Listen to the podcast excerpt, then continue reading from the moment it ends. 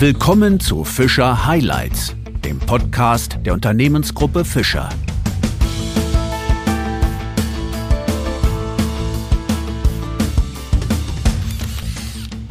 Zu einer neuen Ausgabe von Fischer Highlights begrüße ich Sie sehr herzlich. Für unseren heutigen Gesprächspartner ist Kunst längst nicht alles. Dr. Jochen Eisenbrand ist seit fast 25 Jahren im Vitra Design Museum in Weil am Rhein tätig. Seit zehn Jahren ist er dort Chefkurator. Der studierte Kulturwissenschaftler muss sich für jede neue Ausstellung immer in unterschiedliche Themenfelder einarbeiten. So war es auch in den vergangenen Monaten bei der jüngsten Ausstellung mit dem Titel Plastik die Welt neu denken. Bei dieser Ausstellung war unser Unternehmen mit unseren nachhaltigen Greenline-Dübeln vertreten, Außerdem waren wir neben anderen Unternehmen wie Nike und BASF als Partner von der ersten Stunde an dabei. Was die Ausstellung bewirkt hat und ob sie einen neuen Blick auf das Material Kunststoff gewährt hat, darüber spreche ich mit dem 52-Jährigen. Mein Name ist Wolfgang Pott. Herzlich willkommen bei Fischer Highlights Dr. Jochen Eisenbrand. Vielen Dank, freue mich dabei zu sein. Wir freuen uns auch sehr.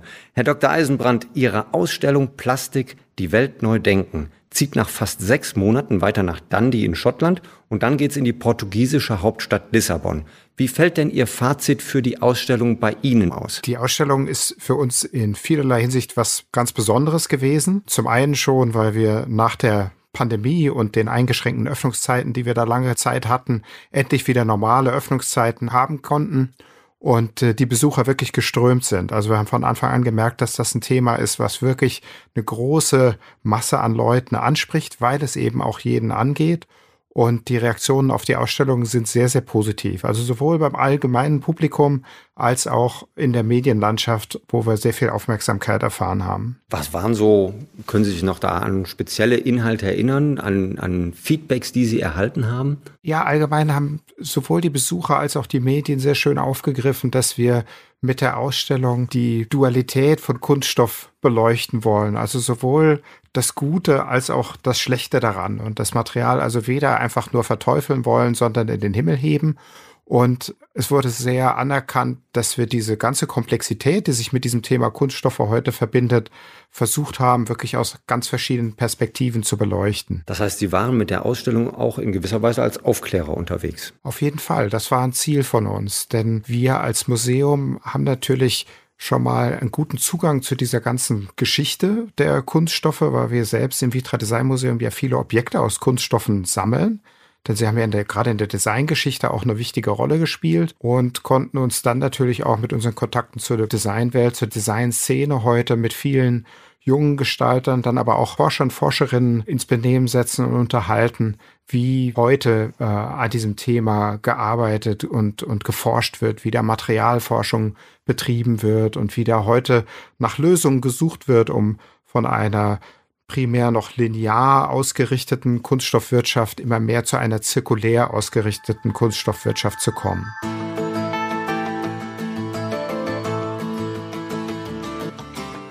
Manchmal nimmt ja so eine Ausstellung im Verlauf auch irgendwie eine andere Richtung ein, also anders als Sie sich möglicherweise vorgestellt haben. Haben Sie das mit dieser Ausstellung auch festgestellt? Kamen da plötzlich immer wieder andere Einflüsse? Von außen vielleicht auch noch dazu, auch was Besucher angeht oder Fachleute. Hat sich das irgendwie weiterentwickelt? Also das ist meistens so, dass man bei den Ausstellungen erstmal mit einer bestimmten Grundhypothese beginnt und die sich dann mitunter nochmal sehr stark wandelt, wenn man daran arbeitet. Hier war es kurioserweise so, dass wir relativ früh eine Grundstruktur für die Ausstellung entwickelt haben und dann auch eigentlich uns darin immer wieder bestätigt gesehen haben. Wir haben diese Ausstellung mit drei anderen Museen zusammen organisiert. Das V&A Dundee in Schottland, das Victorian Albert Museum war auch mit zwei Kuratorinnen vertreten. Dann, Sie hatten es eingangs erwähnt, das Museum of Art, Architecture and Technology in Lissabon war dabei. Also insgesamt sieben Kuratorinnen und Kuratoren, die an der Ausstellung gearbeitet haben.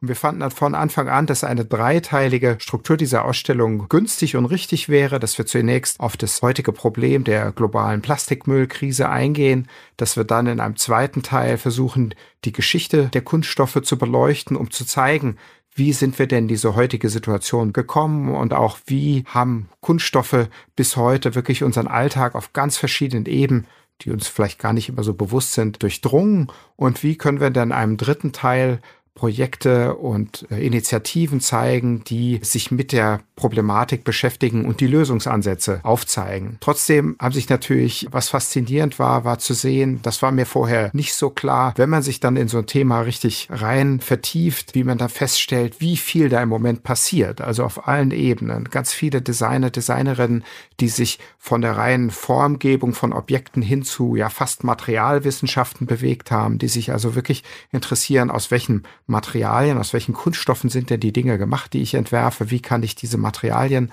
beeinflussen, Forscher, Forscherinnen, die sich damit beschäftigen, wie sind Kunststoffe so herzustellen, dass sie vielleicht auch biologisch abbaubar sind, schneller. Die Industrie, die dieses Thema auch aufgegriffen hat, zum Teil unter ja, Druck vom Gesetzgeber, zum Teil aber eben auch aus einem genuinen eigenen Interesse Dinge zu, zu verbessern. Und das ist schön zu sehen, diesen Aufbruch, der da im Moment stattfindet. Ich war selbst auch in der Ausstellung und ich war ganz am Anfang in der Ausstellung. Unser Unternehmen war ja auch, wie ich eingangs gesagt hatte, als Partner und als Teil der Ausstellung eingebunden. Und ich muss sagen, ich konnte viele neue Informationen für mich herausziehen. Ging das vielen Ihrer Besucher genauso? Ja, das ist auf jeden Fall so. Wir machen natürlich viele Führungen und kommen dann bei diesen Führungen immer wieder ins Gespräch mit unseren Besuchern. Und die Führungen dauern meistens länger als geplant, mhm. weil man schnell ins Gespräch kommt. Und das hören wir immer wieder, dass die Besucherinnen und Besucher in dieser Komplexität das Thema bisher nicht erfasst hatten und ja, und sich auch dankbar zeigen darüber, dass wir das in dieser Tiefe darstellen.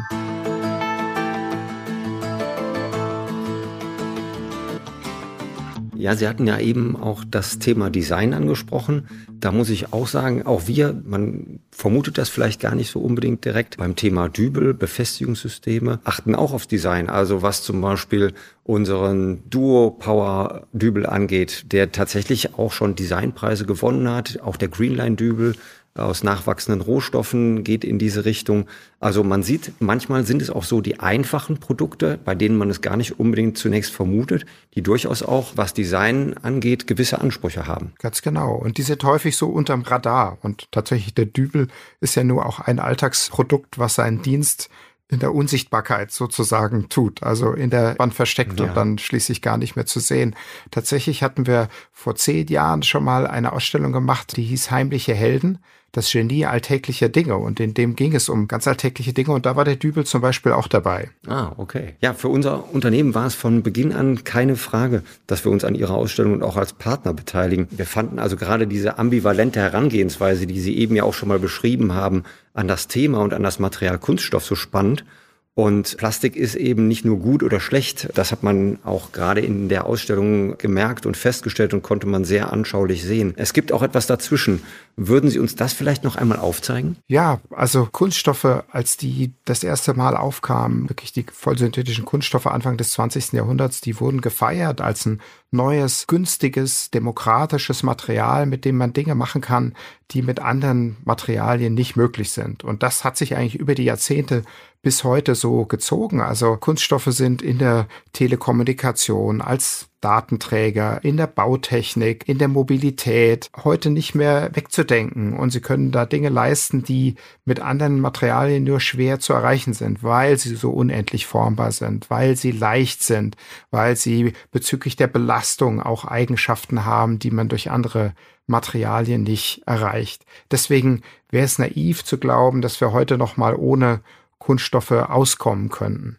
Auf der anderen Seite haben Kunststoffe von Anfang an, weil sie so ein billiges Material sind, weil sie Material sind, das von Anfang an auch mit der industriellen Massenproduktion verbunden waren, dazu geführt, dass diese ganze Kunststoffindustrie eine angebotsgetriebene Industrie war, die eigentlich tendenziell oft mehr gemacht hat, mehr Materialien hergestellt hat, größere Mengen, als vielleicht vom Konsumenten im ersten Moment gebraucht wurde. Und dann musste also der Konsum auch befeuert werden. Und das heißt, diesen ja, Überkonsum, den wir heutzutage in manchen Bereichen haben und gerade was Einwegkunststoffe angeht, das ist eben durch diese Umstand auch befeuert und befördert worden. Und bei allen Experten, mit denen wir gesprochen haben, ob das nun aus der Forschung war, aus dem Design oder auch Umweltaktivisten war eigentlich unisono der Tenor, dass das Hauptproblem ist, diese Einwegkunststoffe, die tatsächlich nur für ganz, ganz kurze Zeit genutzt werden und die dann auf dem Müll landen. Also da müssen wir vor allem ansetzen, um so einen Kreislauf herzustellen. Jetzt werden Sie das wahrscheinlich auch während der Ausstellung immer wieder mal gehört haben. Grundsätzlich habe ich auch das Gefühl, dass in unserer Gesellschaft manchmal so die Meinung vorherrscht, ja Mensch, wir hier, zum Beispiel in Deutschland, wir tun ja schon so viel, auch für den Umweltschutz, auch für den Umgang mit Plastik. Und wenn das aber andere nicht machen, in anderen Ländern, anderen Regionen unserer Welt, dann hilft das eh nichts. Würden Sie das so unterschreiben? Überhaupt nicht. Also zum einen ist es ja so, dass wir in Deutschland sind einer der größten Kunststoff Produzenten weltweit und Kunststoffkonsumenten. Wir produzieren so viele Kunststoffe, dass wir das teilweise auch exportieren in andere Länder. Also das heißt, was dann vielleicht in anderen Ländern an Kunststoffmüll anfällt oder nicht fachgerecht entsorgt wird, das kann durchaus auch sein, dass das von uns selbst gekommen ist.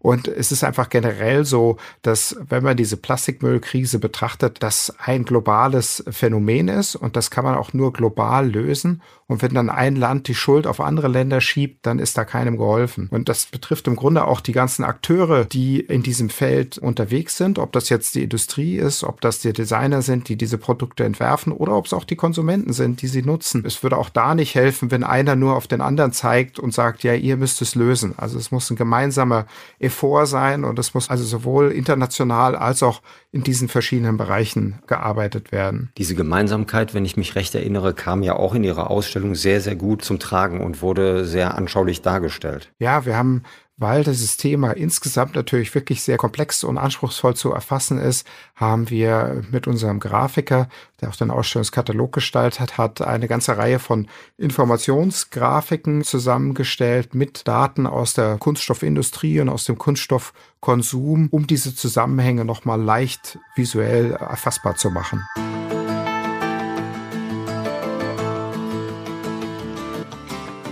Die Ausstellung zieht jetzt weiter in ein Museum nach Dundee und dann geht's nach Lissabon.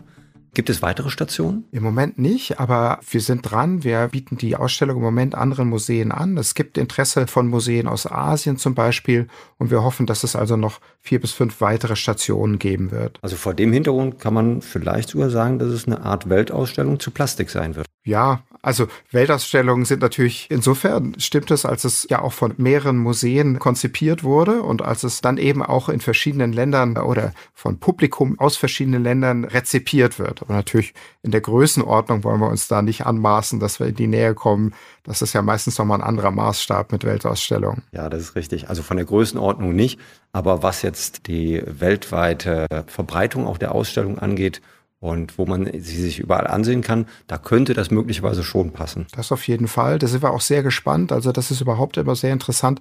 Also alle Ausstellungen, die wir im Vitra Design Museum konzipieren, die sind so angelegt, dass sie auch reisen, häufig bis zu vier Jahre lang und bis zu acht Stationen in anderen internationalen Museen haben. Und das ist immer sehr interessant zu sehen, wie diese Ausstellungen und eben auch diese dann international nochmal teilweise auch anders wahrgenommen werden und welche Reaktionen da kommen werden. Und die beiden Museen, die sie jetzt zunächst zeigen werden, das V&A Dundee und das Mate in Lissabon, die planen dann auch nochmal kleine lokale oder regionale Anpassungen zu machen, wo sie also nochmal bestimmte Punkte aufgreifen, die speziell für ihr Publikum interessant sind. Ja, da sind wir sicherlich auch gespannt auf die Reise unserer Dübel im Rahmen der Ausstellung rund um die Welt, beziehungsweise zumindest erstmal nach Dundee und nach Lissabon. Herr Dr. Eisenbrand, was nehmen Sie persönlich aus dieser Ausstellung für sich mit? Das ist fast zu viel, um das in ein paar Sätzen zusammenzufassen. Jedenfalls würde ich mal sagen, dass ich auch persönlich einen ganz anderen Blick auf meinen eigenen Konsum von Kunststoffen werfe und mir da viele Dinge erst jetzt bewusst sind. Und ja, manche Dinge, von denen ich dachte, die wären allein schon eine gute Lösung, wo mir jetzt klar ist, ja, das allein reicht noch nicht aus. Insofern. Haben Sie da ein Beispiel? Ja, der gelbe Sack zum Beispiel. Also das ging ja von Deutschland aus, dieses duale System und ist sicher auch ein guter und richtiger Ansatz. Also mhm. Verpackungsmüll und insbesondere natürlich auch Kunststoffmüll separat zu sammeln, um es dann einem Recycling zuzuführen. Aber ja, das klappt ja noch nicht komplett. Das ist also noch kein insgesamt geschlossener Kreislauf. Also das ist schon gut, aber da gibt es, glaube ich, noch Verbesserungspotenzial und tendenziell merkt man daran ja auch, wie das eigene Aufkommen an Müll tendenziell zugenommen hat in den letzten Jahren und mir hat das mit der Ausstellung bewusst gemacht, dass man natürlich auch als Konsument da einen Einfluss hat mit seinen Kaufentscheidungen und damit wiederum auf die Industrie und auch die Verpackungsindustrie und den ganzen Lebensmittelhandel vielleicht Einfluss nehmen kann. Sie haben gerade die Vielfalt und die Komplexität des Themas rund um Plastik, um Kunststoff angesprochen, die man, Sie haben es nahezu perfekt hinbekommen und trotzdem wahrscheinlich nicht alles in die Ausstellung unterbringen können.